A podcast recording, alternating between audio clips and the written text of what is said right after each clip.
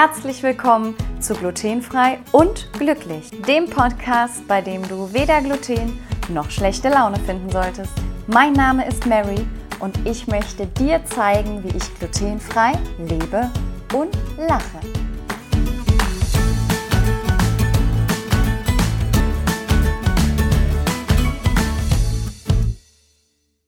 In der heutigen Folge geht es um glutenfrei und vegan. Hallöchen, ihr Lieben! Herzlich willkommen bei Glutenfrei und Glücklich. Ich vermute mal, ihr hört im Hintergrund, dass ich an der frischen Luft bin.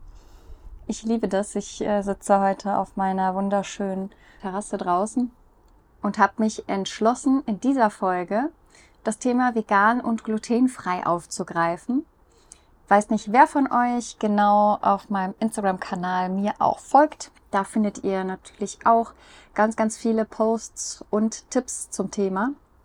Dabei geht es mir auch gar nicht darum, im Endeffekt dafür zu werben, einen veganen Lebensstil zu leben. Ich denke, das muss jeder für sich selber entscheiden. Es gibt viele Faktoren, die inzwischen das ein oder andere an tierischen Bestandteil der Ernährung kritisiert oder in Frage stellt. Da findet ihr sehr, sehr viele Informationen auch im Netz oder auch bei gängigen Instagram-Kanälen. Da könnte ich euch auch gerne was empfehlen, wenn ihr da ein bisschen einsteigen wollt. Mir geht es eher grundsätzlich erstmal darum, zum einen ein paar Faktoren oder ein paar Impulse zu geben, wieso Menschen denn vielleicht in diese Richtung von ihrer Ernährweise gehen. Das kann also zum einen die wirklich vegane Ernährweise sein.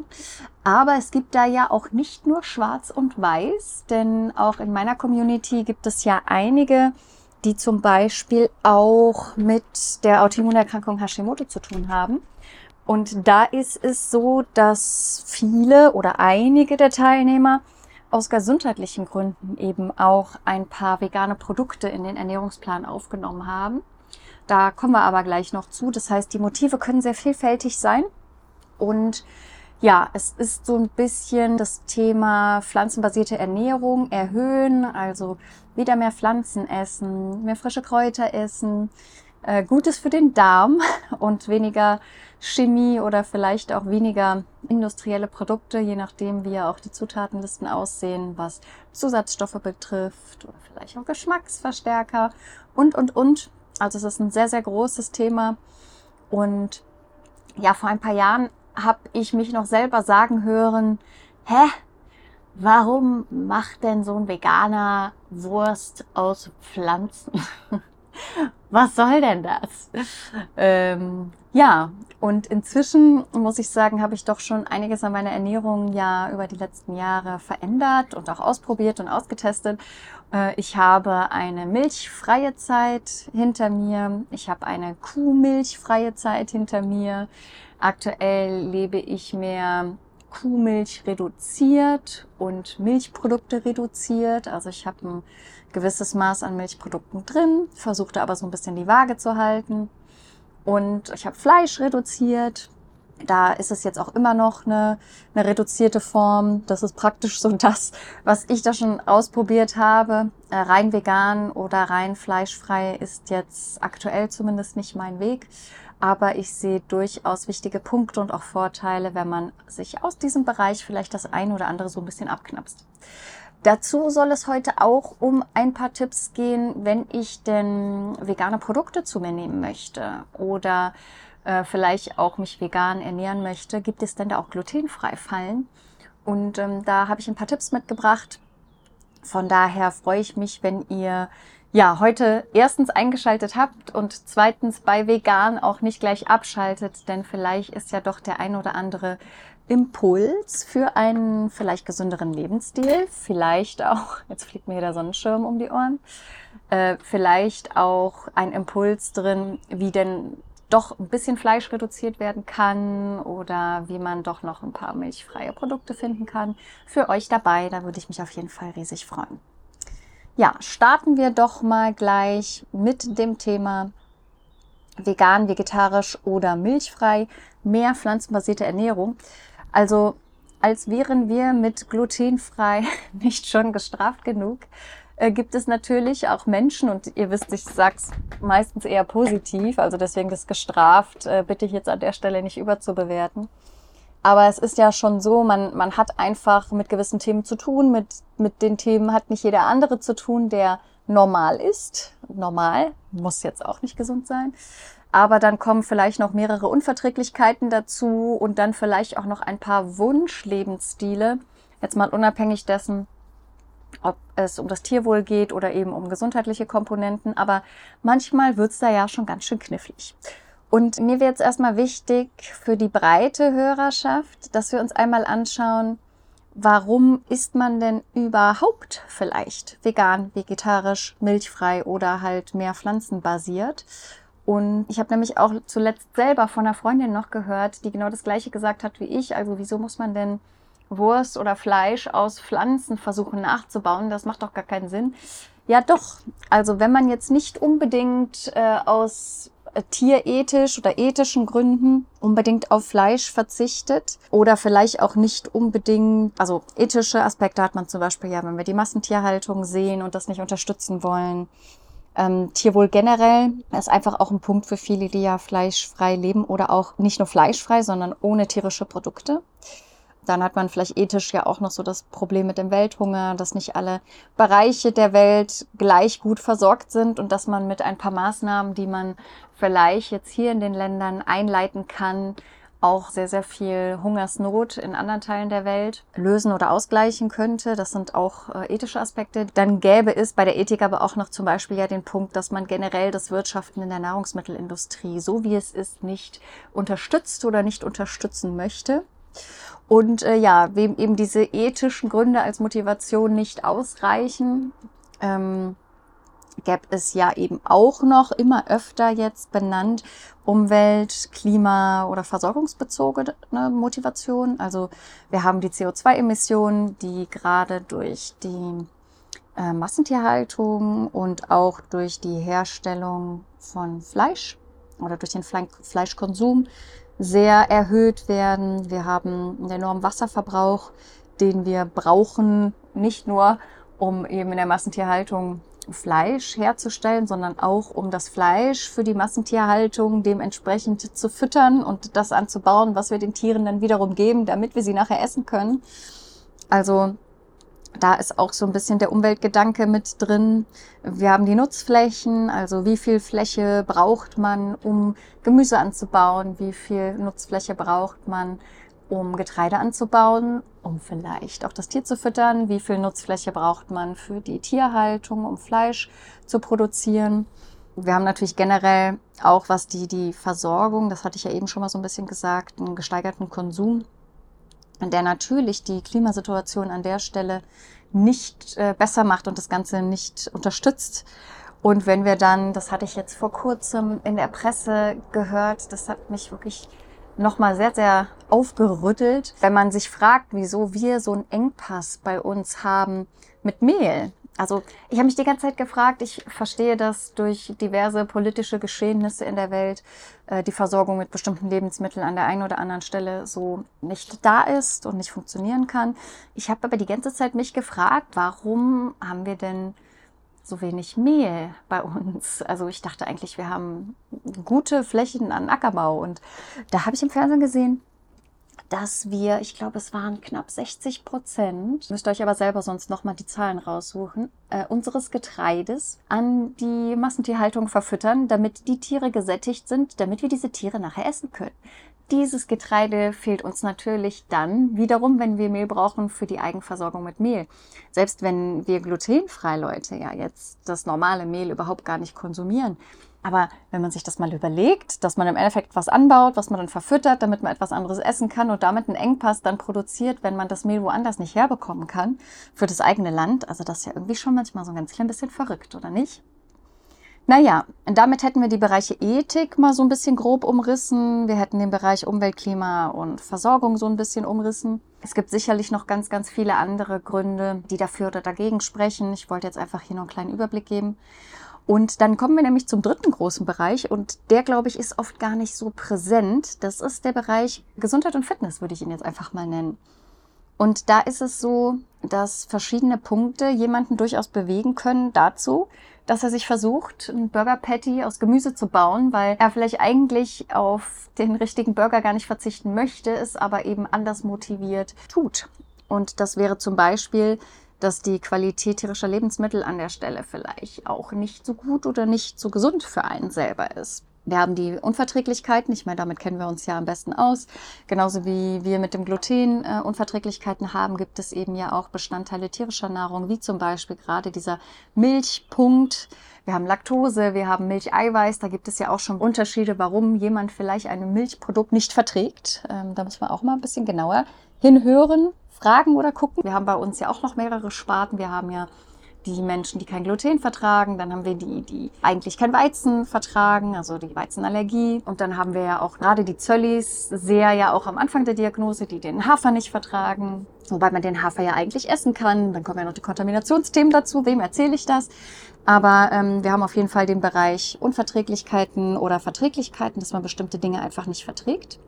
Vorerkrankungen oder Erkrankungen generell, die eben durch die tierischen Lebensmittel nicht begünstigt sind oder wo die Krankheitsverläufe durch das Weglassen dieser Lebensmittel besser werden können. Und dann ja auch noch zwei große Punkte, die ich auf der Liste habe. Einmal die Nährstoffversorgung.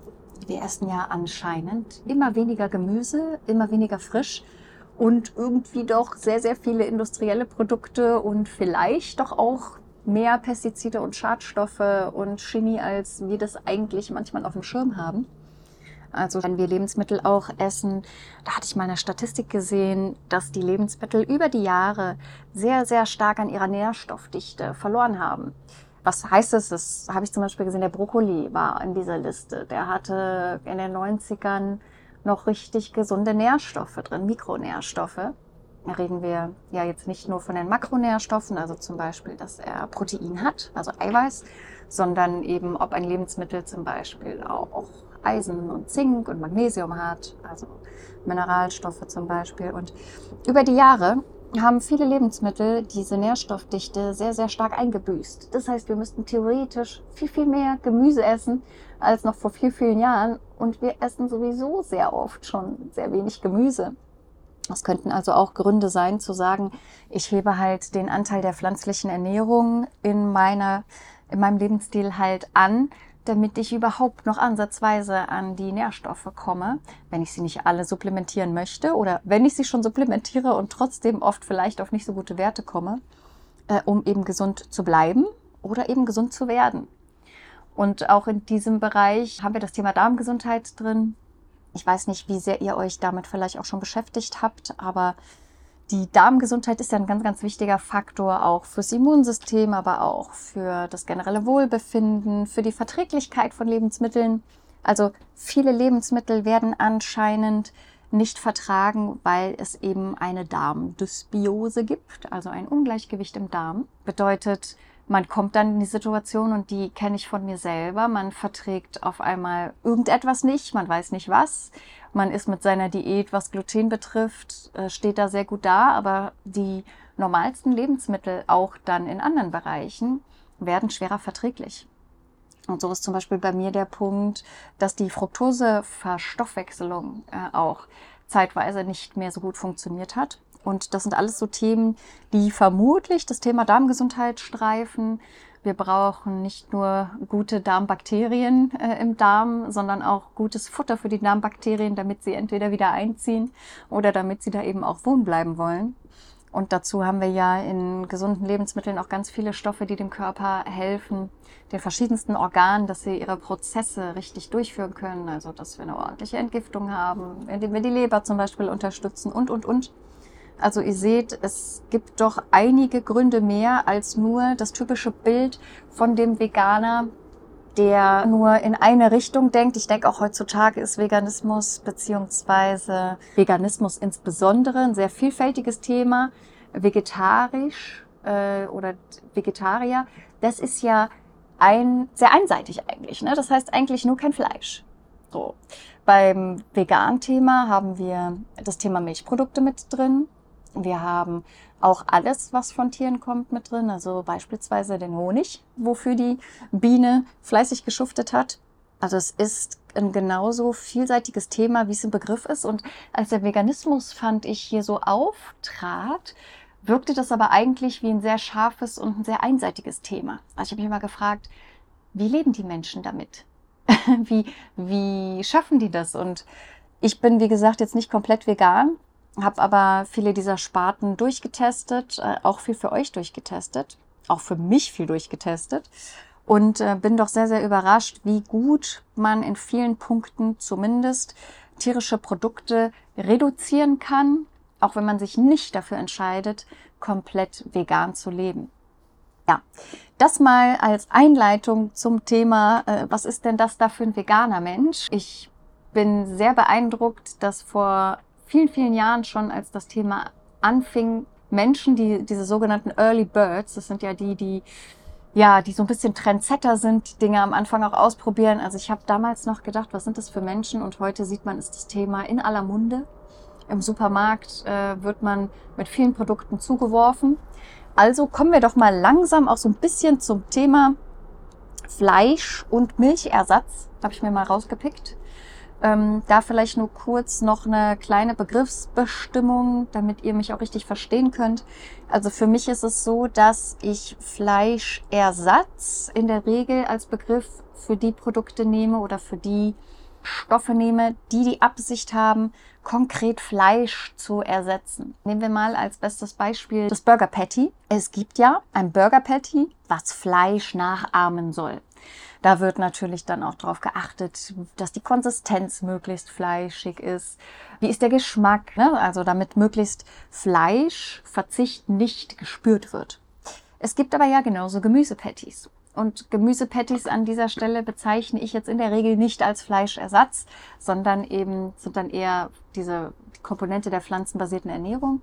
Also wenn man jetzt zum Beispiel aus rote Beete, Karotten und Sellerie äh, sich da ein Burger Patty irgendwie mixt oder kreiert, dann ist es ja oft so, dass die Konsistenz wiederum nicht ganz so passt. Man schmeckt es natürlich im Unterschied zu Fleisch, aber die Absicht dahinter ist ja auch eher eine gute, leckere und gesunde Alternative zum Fleisch zu haben, ohne dass man da sitzt und dem Fleisch unbedingt so hinterher weint. Aber für die Fleischesser, für die richtigen Fleischliebhaber, ist es natürlich etwas leichter, Fleisch zu reduzieren, wenn man einen guten Fleischersatz für sich gefunden hat. Und beim Fleischersatz ist es so, es gibt inzwischen ja schon viele Optionen, aber so die gängigen habe ich jetzt mal rausgesucht, äh, haben wir in der Regel das Erbsenprotein, dann haben wir auf Sojabasis, und wir haben oft eben Weizenprotein. Also das sind so die Produkte, wo ich immer sehr stocke, wenn ich im Supermarkt bin. Also ich bin immer total neugierig und muss mir immer alles auch anschauen und Zutatenliste anschauen. Da gibt es ein neues Produkt, eine neue Linie, eine neue Firma und dann will ich wissen, was da drin.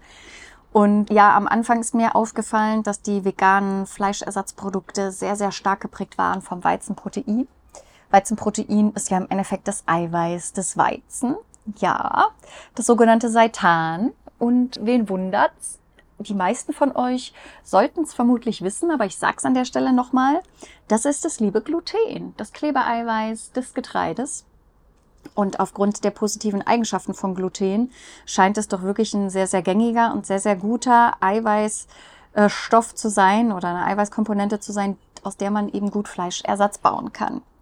Das Produkt ist natürlich für uns, die auf Glutenfreiheit achten, nichts an der Stelle. Das heißt, dabei auch wie immer bitte Zutatenliste lesen. Sowieso bitte immer Zutatenliste lesen. Auch wenn vorne auf der Packung eines veganen Produktes draufsteht, aus Erbsenprotein oder aus der Sonnenblume gebaut oder was auch immer. Es können auch immer Mixprodukte sein, beziehungsweise oftmals sind es Mixprodukte, weil die Zutatenliste von diesen Produkten in der Regel auch nicht ganz so kurz sind. Äh, da kommen wir aber gleich nochmal drauf zu sprechen. Das heißt also Weizenprotein, Seitan beziehungsweise Gluten als Fleischersatz ist für uns an der Stelle natürlich nichts. Ja, was bleibt denn dann noch übrig? Also wir haben Soja und Soja habe ich auch so das Gefühl, ist auch eins der gängigen Produkte. Ich habe deswegen sehr, sehr, sehr viele Fleischersatzprodukte an die Seite gelegt, weil ich persönlich kein Soja zu mir nehme. Ähm, wenn ihr Soja vertragt und Soja zu euch nehmen wollt, habt ihr da natürlich schon mal eine glutenfreie Komponente. Da bitte trotzdem Zutatenliste lesen und auf die anderen Zutaten schauen. Dann haben wir im Bereich Fleischersatz Also Kokos ist sehr oft in veganen Produkten mit drin. Bei Fleischersatz selber habe ich das aber jetzt nicht sehr stark schon drin gefunden. Aber die glutenfreie und sojafreie vegane Fleischersatzalternative scheint momentan hauptsächlich das Erbsenprotein zu sein. Und da habe ich auch schon ein paar tolle Produkte getestet. Auch eine Marke, die bei mir angefragt hat, die ich da sehr durchgetestet habe. Dazu werde ich euch auch noch berichten. Ich muss nur noch mal schauen, ob ich davon auch eine Podcast-Folge mache oder ob ich das an der Stelle bei Instagram belasse. Da bin ich noch im Test drin. Ich kann schon mal sagen, ich bin wirklich sehr, sehr positiv überrascht. Aber dazu später mehr. Also wir merken uns Weizen, Seitan, Gluten, äh, äh, Soja, vielleicht. Kokos selten vertreten bei Fleischersatz und Erbsenprotein, ja, das kann man sich genauer angucken. Milchersatz gibt es da aus meiner Sicht doch deutlich zahlreicher. Also ich weiß nicht, ob ihr im Supermarkt schon mal in der Milchersatzabteilung, also das ist in der Regel da, wo auch die normale Milch ist, außer es gibt noch diverse Sonderaufbauten, weil es, ähm, ich habe das Gefühl, es kommen sehr, sehr viele Produkte sehr schnell nach für diesen Markt. Da ist das Regal doch schon ziemlich voll, finde ich. Irgendwie habe ich auch so das Gefühl, sich so ein Sojalatte beim Kaffeedealer um die Ecke zu ordern oder nach Mandelmilch oder Hafermilch zu fragen, ist schon fast so ein bisschen hip. Also ich habe das Gefühl, in diesem Bereich sind wir schon etwas weiter, was zumindest das Image betrifft von Milchersatz. Und ja, das Gängige, was mir da so begegnet, ist Mandelmilch, also alles auf Mandelbasis. Wir haben Kokosmilch, wir haben natürlich Sojamilch, die wie gesagt jetzt für mich im Besonderen wieder nicht so in Frage kommt, die aber äh, auch genau wie Kokos und Mandel bei Gluten jetzt nicht das große Problem darstellt.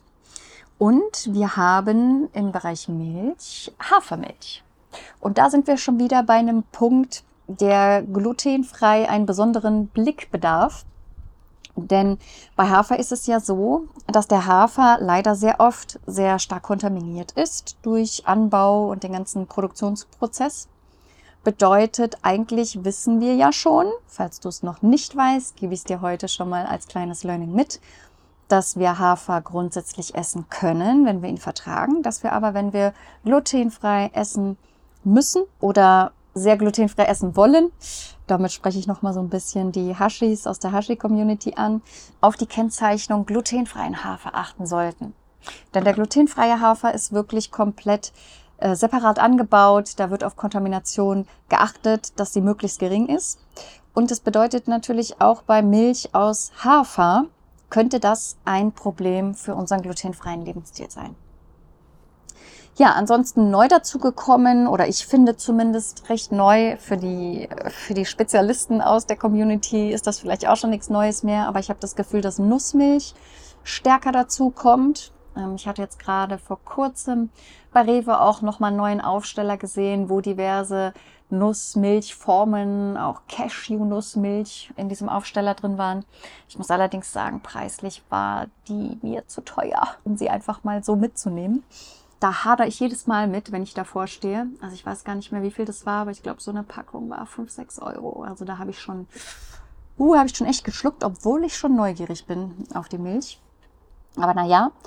Ja, und im Endeffekt haben wir damit ja nicht nur die Gründe und die Motivation für vegane, vegetarische oder milchfreie Ersatzprodukte besprochen, sondern wir haben uns auch schon mal Fleisch und Milchersatz grob angeguckt kommen wir doch gleich mal zu der Frage, naja, heißt es denn, wenn ich vegan esse, dass ich automatisch gesund esse? Und der Frage, ist Fleisch- und Milchersatz denn automatisch gesund? Nö. Ich würde sagen, nein. Denn was positiv an einem Ausweiten der pflanzenbasierten Ernährung ist, ist oft leider wiederum auch negativ, wenn man zu sehr in die industriellen Produkte reingeht. Und die Lebensmittelindustrie ist ja auch an dieser Stelle nicht ganz doof. Die möchte uns ja immer möglichst viel Arbeit abnehmen, damit wir die Produkte kaufen.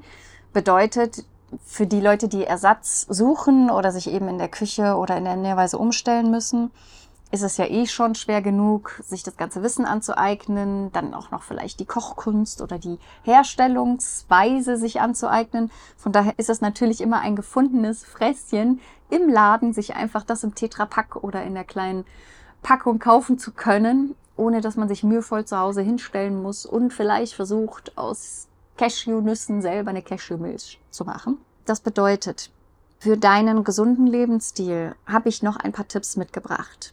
Was solltest du für deine Gesundheit beachten?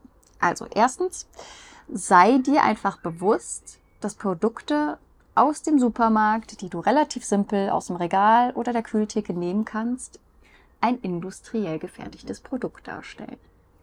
Das sagt jetzt erstmal auch nicht pauschal etwas darüber aus, ob das Produkt gut oder schlecht ist. Denn die Frage ist auch immer mit einer subjektiven Komponente gekoppelt. Ist dieses Produkt gut oder schlecht für dich? Weil Ernährung und Gesundheit ist ja auch ein sehr individuelles Thema.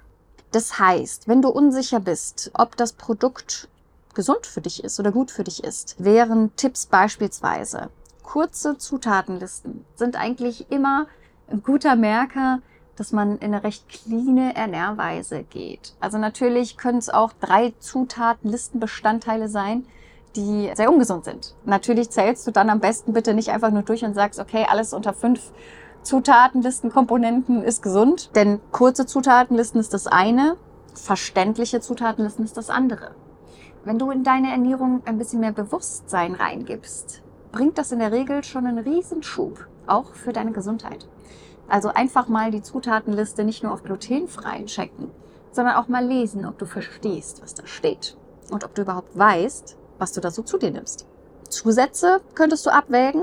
Kennst du dich damit aus? Weißt du, was es ist? Vielleicht schaust du mal in gängigen Apps, die dann im Endeffekt nachprüfen oder dir auch schon helfen, eine Auskunft über das Produkt zu geben. Das empfehle ich persönlich nicht für eine glutenfreie Ernährung. Da würde ich mich immer nicht auf eine App verlassen, die die Zutatenliste auswerten soll. Diese Dinge musst du aus meiner Sicht einfach lernen. Aber wenn du bei Zusätzen nicht sicher bist, was sich dahinter verbirgt und du, bevor du dir die Mühe machst, alles zu recherchieren und einzugeben, das Produkt vielleicht doch einfach ist, ohne dich weiter drum zu kümmern, dann würde ich dir empfehlen, schnapp dir eine App und scan mal das Produkt und schau mal, was es denn vielleicht auswirft. Ja, und Produktqualität überdenken wäre vielleicht auch noch ein Punkt, wenn du schon was siehst, was dir vielleicht komisch vorkommt. Oder auch zum Beispiel der Punkt Zucker. Also es gibt ganz, ganz viele Pflanzenmilchprodukte. Die habe ich mir alle angeguckt. Und ich kann dir sagen, es ist unheimlich schwierig, ein Pflanzenmilchprodukt zu bekommen, wo kein Zucker enthalten ist. Und natürlich ist es so, dass du, wenn du Produkte mit Zucker gewöhnt bist oder generell vielleicht auch Zucker in deiner Ernährung hast, eine Pflanzenmilch als Milchersatz und dann noch eine ohne Zucker sicherlich vom Geschmack her doch etwas Gewöhnung bedarf, als wenn man dann eben ein Produkt einfach holt. Da sind zehn Sachen auf der Zutatenliste drauf, da sind drei verschiedene Zuckerarten drauf. Also das ist einfach das Bewusstsein, was ich meine. Auch vegan kann an dieser Stelle äh, für dich Nachteile bringen. Dann denkst du, du tust was Gutes, hast aber dann ein Produkt, womit du dir vielleicht mehr Zucker in den Körper bringst oder mehr Zusatzstoffe oder was auch immer. Ja, weiter noch für deine Gesundheit. Was kannst du noch beachten? Ja, du könntest zum Beispiel auch darauf achten, ob deine Nährstoffversorgung, das Thema hatten wir ja eben auch schon mal, so in Ordnung ist. Also du solltest regelmäßig schauen, sind deine Mikronährstoffe in Ordnung? Sind die wichtigen Vitamine aufgefüllt? Und wenn du merkst, vielleicht auch nach einer längeren Zeit, wo du neue Produkte aufgenommen hast oder in deine Ernährung integriert hast, dass da irgendwas rapide abfällt, dann würde es sich auch lohnen, da nochmal etwas näher hinzuschauen. Auf jeden Fall wäre es sinnig, industrielle Produkte nur begrenzt einzusetzen. Das heißt natürlich nicht, dass du nichts von diesen Produkten kaufen sollst. Ich habe in meiner vegan und glutenfreie Reihe jetzt auf dem Instagram-Kanal bisher auch alles Industrieprodukte vorgestellt, damit man so eine Orientierung hat. Aber an dieser Stelle würde ich dir auch empfehlen, wie sagt man, in Maßen und nicht in Massen. Man sagt ja immer so schön, die Menge macht das Gift. Ne? Also wenn man dann sich ein gutes milchfreies Produkt mal besorgt, was eben vielleicht nicht ganz so eine riesen Zutatenliste hat, dann denke ich, kann man das auch ohne schlechtes Gewissen verwenden. Sollte aber dann vielleicht gucken, dass es nicht jeden Tag auf dem Speiseplan steht. Da kann man ja durchaus auch variieren. Ja, dazu könntest du, wenn dir Gesundheit wichtig ist, an der Stelle auch Zubereitungsweisen beachten. Und das Allerwichtigste, finde ich, ist einfach aufs Bauchgefühl achten. Und da meint, meine ich das Bauchgefühl schon beim Einkaufen. Ja, wenn du auf eine Zutatenliste guckst, die dir zu lang ist und wo du sagst, oh Gott, da stehen Sachen drauf, die habe ich in meinem Leben noch nicht gehört und du hast ein schlechtes Bauchgefühl, dann lass es an der Stelle und kauf das Produkt nicht. Aber ich meine damit genauso das Bauchgefühl, wenn du Produkte austestest, und damit meine ich nicht die glutenfreien Risiken, die wir eben besprochen haben, sondern alles Produkte, die in eine glutenfreie Ernährung reinpassen. Und du hast das Gefühl, dein Bauch reagiert oder fühlt sich nicht wohl oder du hast vielleicht besonders viel Luft nach dem Essen im Bauch oder du bist total müde, dann auf jeden Fall die Produkte auch dahingehend vielleicht mal hinterfragen. Ja, zusammenfassend kann man eigentlich sagen, alles ist nicht automatisch gleich gesund, sondern es kommt immer drauf an, ja auch, wie dein Lebensstil ist, wie deine Situation ist, wie deine Vorgeschichte ist, was du damit erreichen möchtest. Aber eine möglichst naturbelassene Ernährung ist in der Regel natürlich gesünder, als wenn man sehr, sehr viel industrielle Produkte in seinem Speiseplan hat, die jemand anders für einen kreiert hat. Also pflanzenbasierte Komponenten kann man hochfahren, eben nicht nur durch diese Ersatzprodukte, sondern eben auch durch Gemüse, durch Obst, durch frische Kräuter. Und das ist eigentlich die Richtung, in die wir uns möglichst stark auch entwickeln sollten. Das Ganze können wir abrunden dann mit dem ein oder anderen Ersatzprodukt, damit wir nicht das Gefühl haben, dass wir gleich auf alles verzichten müssen. Und dann denke ich, hat man auch eine gute Balance und eine gute Mischung. Zumindest so für die ersten Schritte, wenn man in die Richtung vielleicht sich ein bisschen entwickeln möchte. Ja, Fleisch- und Milchersatz haben wir jetzt heute schon mehrfach besprochen. Wie ist denn das eigentlich? Ist der auch umwelt- und klimafreundlich? Also tue ich damit was Gutes für, für die Umwelt? Kann man leider auch nicht so automatisch mit Ja beantworten. Denn ich habe ja eben von dem Fleischersatz gesprochen. Also das ist texturierter Fleischersatz, indem man eben aus den Pflanzen versucht, mit einer gewissen Textur das Fleisch nachzuahmen. Für den texturierten Fleischersatz wird eben auch Wasser und Anbaufläche benötigt. Und auch das Aufbereiten von diesem Fleischersatz kann eben die Umwelt belasten. Das heißt, ja, relativ gesehen kann man schon mal etwas für die Umwelt und für das Klima tun, indem man Fleisch reduziert und Milch oder tierische Produkte in dem Sinne reduziert, die eben CO2-Emissionen ausstoßen oder das eben einen verstärkten CO2-Emissionsausstoß auslösen. Aber da auch wieder mit Bedacht denken, wenn man die Motivation hat, damit etwas für die Umwelt und das Klima zu tun. Und da kommen wir nochmal auf die Burger Patties zurück, die ich am Anfang so ein bisschen als Beispiel genommen hatte. Wenn du jetzt es schaffst, ein Burger Patty, ein selbstgemachtes Gemüse Burger Patty für dich zu Hause zu kreieren, dann ist das natürlich noch ressourcenschonender als gekauftes, texturiertes Protein-Fleischersatz-Patty. Und dann musst du aber in der Regel, also wenn du jetzt nicht gerade in der Lage bist, auch selber Erbsenprotein herzustellen, was ich glaube, was relativ schwierig ist, hatte ich auch mal einen Bericht so gesehen, dann ist die Textur und der Geschmack und die Optik natürlich in der Regel weniger fleischig. Aber man könnte ja dann zum Beispiel auch mal den Fleischersatz nehmen und wenn man Burger so liebt, dass man ständig Burger isst, ab und zu eben dann auch mal zu der Gemüsepatty-Variante greifen. Und damit, finde ich, hat man schon ein paar große Schritte gemacht, wenn man sie denn machen möchte. Ja, Tipps noch für das Thema Umwelt, Klima und Versorgung. Auch da ist es so, dass eine möglichst naturbelassene Ernährung eben die Herstellungsressourcen schont, also die industriellen, und dass eben natürlich auch weniger Müll produziert wird. Wenn du zu Hause es schaffst, eine Mahlzeit zu kreieren und dafür weniger industrielle Produkte kaufen musst, dann ist das natürlich auch müllsparend. Und die Industrie produziert natürlich auch bei der Produktion dieser industriellen Produkte dementsprechend nicht nur CO2-Emissionen etc. pp, sondern eben auch Müll. Also, wenn man sich das Ganze mal so anschaut, stellen wir doch fest, dass die möglichst ursprünglich naturbelassene Ernährung doch so ihre Vorteile hat. Bedeutet, nimm doch vielleicht heute als Impuls schon mal mit, wenn du sagst, naja, ich habe mich mit dem Thema Veganismus noch gar nicht beschäftigt, ob es nicht vielleicht doch den ein oder anderen Vorteil für dich bergen könnte, dich in die Richtung mal ein bisschen reinzudenken. Vielleicht eben, wenn dir Umwelt, Klima und die Zukunft für die nachfolgende Generation besonders wichtig ist. Vielleicht auch, wenn du ein besonderer Tierfreund bist. Das Tierwohl sollte uns natürlich allen wichtig sein, ähm, aber es ist ja auch so, dass jeder seine Motivationsschwerpunkte anders an dieser Stelle legt. Und ich bin mir eigentlich ziemlich sicher, dass wenn wir alle unseren Motivationsimpuls mal herausfinden oder der Sache auf den Grund gehen, dass wir in diesen drei Bereichen alle irgendwo uns wiederfinden. Und wenn jeder von uns da ein bisschen was schon beisteuert, dann ja, kommen wir auf jeden Fall schon große Schritte weiter.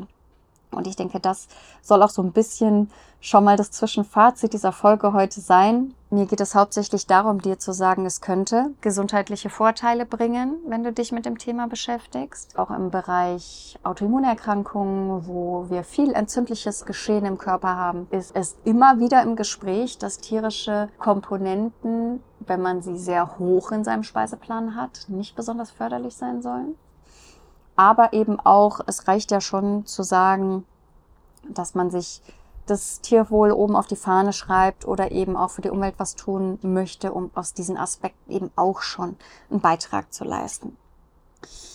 Ja, dann ähm, möchte ich jetzt kurz, wir sind nämlich schon fast am Ende dieser Folge, auch noch mal ein paar vegane Produktanbieter nennen, zumindest einige, die ich jetzt schon getestet habe und äh, auch noch ein paar, die ich noch nicht getestet habe, die ich aber mir noch angucken möchte. Die Liste kann ich sagen, wäre normalerweise viel, viel länger. Also das ist jetzt hier keine abgeschlossene Liste.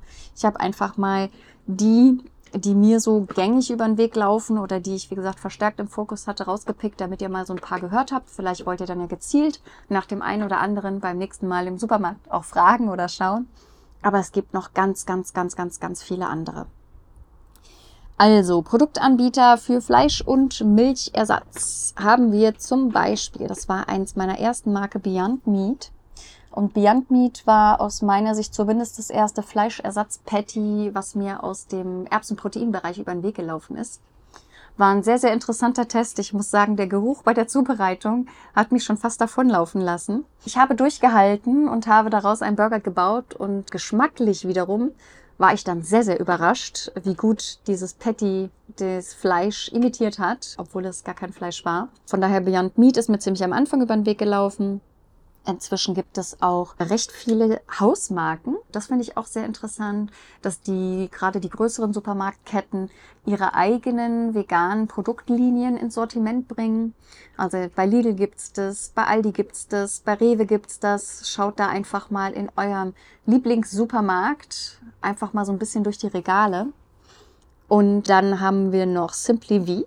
Simply V ist mir mit als erstes als Käsealternative äh, im Bereich Scheibenkäse, aber dann auch, ich sage mal Reibekäse. Das ist dieser geriebene Käse, den man im Endeffekt über Pizza oder über Auflauf oder über Lasagne machen kann. Über den Weg gelaufen und ich muss auch sagen, was den, das Thema geriebener Käse betrifft, ist mein Favorit absolut bis jetzt Simply V. Und dazu gibt es aber auch noch eine Marke, die heißt Vio Life oder es gibt noch Better. Better hat den Slogan für A Better World. Finde ich auch ziemlich gut gemacht.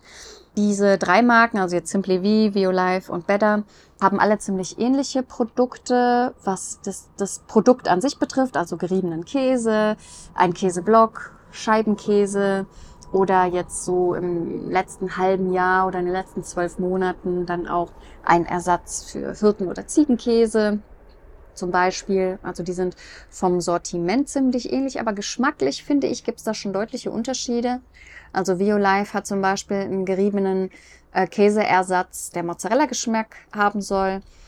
Die unterscheiden sich aber zum Beispiel nicht auch nur durch Geschmack oder Konsistenz oder eben die verschiedenen Varianten der Produktart, sondern auch die Bestandteile sind sehr unterschiedlich. Also Better zum Beispiel hat als Basis sehr viel Kokos in den Produkten drin. Und äh, Käse aus Kokos, ich weiß, das klingt total absurd, aber man schmeckt kein Kokos. Ich bin super überrascht, wie die immer aus diesen Inhaltsstoffen solche Produkte zaubern können. Bei VioLife ähm, bin ich mir gerade gar nicht mehr sicher, was da so die Hauptzutat ist. Auf jeden Fall sind all die Marken, die ich gerade genannt habe, also Simply V, VioLife und Better, sojafrei, glutenfrei. Violife und Better sind, meine ich, auch beide nussfrei für die Nussallergiker.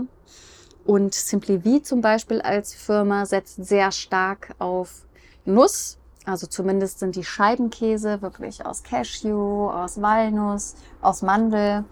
Also da hat man sehr viel die Nusskomponente drin. Und ja, ich kann euch da einfach nur empfehlen, wenn ihr was sucht, euch durchzutesten oder wenn ihr einen konkreten Tipp oder eine Empfehlung haben wollt für ein Gericht oder für eine Verwendungsart, dann schreibt mir gerne. Denn es ist ja auch immer so die Frage, für welchen Zweck. Die geriebenen Käsevarianten als Schmelzkäse finde ich gut verwendbar. Ich finde aber zum Beispiel, dass ich diese Käseersatz Produkte jetzt nicht wie einen geriebenen Gouda über den Salat streuen kann. Also das schmeckt mir von der Konsistenz und vom Geschmack her zum Beispiel nicht sehr nah dem geriebenen Gouda. Aber wenn man jetzt zum Beispiel Richtung Feta-Käse geht, da ist zum Beispiel von Simply wie der Hirtengenuss, finde ich eine ganz, ganz tolle Variante. Ich habe den am Anfang mit einem Messer in Würfel geschnitten und muss sagen, so na, von der Konsistenz und den Würfeln ist es doch noch ein bisschen anders als dem Hirtenkäse, den man da so kennt.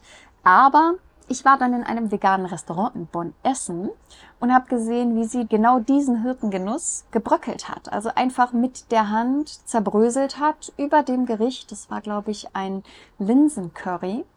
Und das hat so einen riesen Unterschied gemacht, dass ich das jetzt auch immer mache. Also da kann ich euch empfehlen, wirklich auch einfach ein bisschen rumzutesten und auszuprobieren. Und wie gesagt, falls ihr aber gerne da schon von meiner Testerfahrung profitieren wollt, meldet euch gerne bei mir. So, ich glaube, wir haben heute einen sehr, sehr guten Kurzüberblick und Ausflug durch das Thema vegan und glutenfrei gemacht. Also Learnings nochmal am Ende in der Zusammenfassung. Beim Hafer wieder auf glutenfreien Hafer achten, immer Zutatenliste lesen, an der Stelle, wenn Weizenprotein, Gluten oder Seitan auftaucht, aufpassen. Das werden nicht glutenfreie Produkte sein.